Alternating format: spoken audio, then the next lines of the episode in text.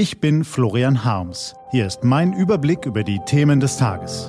T-Online Tagesanbruch. Was heute wichtig ist. Donnerstag, 14. November 2019. Hungerkrise im Südsudan, Amtsenthebungsverfahren in den USA und Jahresbericht zu den gesundheitlichen Folgen des Klimawandels. Gelesen von Isabel Wob.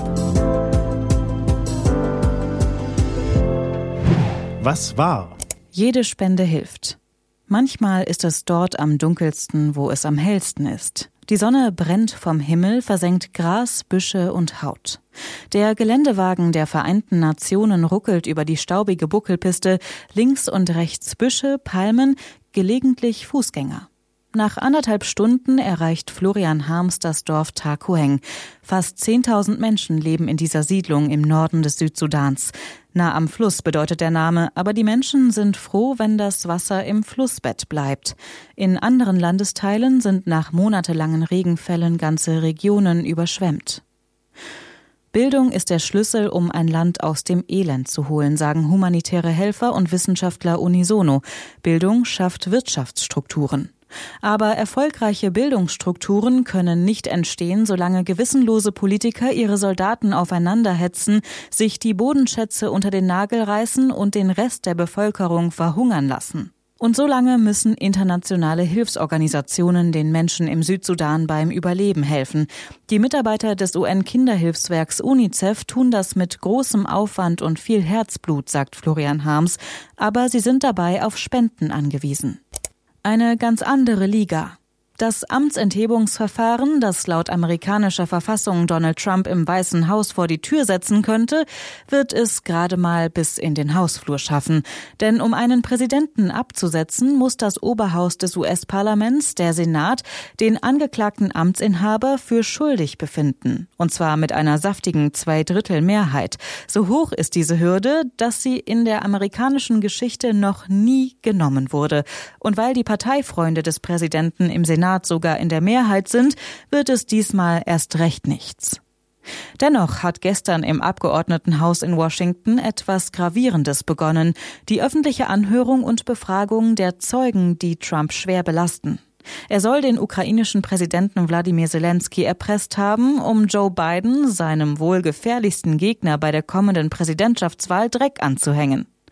Die Verfassung hält dazu eine klare Ansage bereit. Wer eine fremde Macht einspannt, um die Wahlen in den Vereinigten Staaten zu manipulieren, begeht ein Verbrechen. Nanu, könnte man einwenden, hat Trump während seiner Kandidatur vor drei Jahren nicht sogar öffentlich Wladimir Putin aufgefordert, seine Gegnerin Hillary Clinton mit ausspionierten E-Mails bloßzustellen? Doch hat er vom Rednerpult vor großem Publikum und allzeit bereit auf YouTube. Aber der ins Leere gerufene Wunsch nach fremder Hilfe ist dann doch nicht genug, auch wenn das Strickmuster sich gleicht. Jetzt, so hat es den Anschein, hat er zum selben Zweck die Macht seines Amtes missbraucht. Das ist eine ganz andere Liga. In den kommenden Wochen wird es für die Demokraten darum gehen, aus den belastenden Aussagen eine wasserdichte Beweiskette zu zimmern. Aber wozu, werden Sie vielleicht fragen. Am Ende scheitert es im Senat ja doch. Ja, das wird es wohl tun, aber eben nur dort. Die eigentliche Schlacht wird um die Meinung der amerikanischen Öffentlichkeit geführt. Was steht an? Die T-Online-Redaktion blickt für Sie heute unter anderem auf diese Themen. In Berlin stellen Wissenschaftler heute den globalen Jahresbericht The Lancet Countdown zu den gesundheitlichen Auswirkungen des Klimawandels vor. Die Zeichen der Krise nehmen zu und sie haben gravierende Folgen für Millionen Menschen. Der Bundestag entscheidet heute über das Masernschutzgesetz und die Teilabschaffung des Solidaritätszuschlags. Ersteres erscheint sinnvoll, letztere wäre vollständig besser. Und Daimler-Chef Ola Kalinius präsentiert auf dem Capital Market Day in London seine Strategie für die kommenden Jahre. Bislang ist unklar, wie der Autodino künftig mit umweltverträglichen Wagen statt mit tonnenschweren Spritschluckern Geld verdienen will. Diese und andere Nachrichtenanalysen, Interviews und Kolumnen gibt's den ganzen Tag auf t-online.de. Das war der T-Online-Tagesanbruch vom 14. November 2019, produziert vom Online-Radio- und Podcast-Anbieter Detektor FM. Den Tagesanbruch zum Hören gibt's auch auf Amazon Echo und Google Home. Fragen Sie nach T-Online-Tagesanbruch. Ich wünsche Ihnen einen farbenfrohen Tag. Ihr Florian Harms.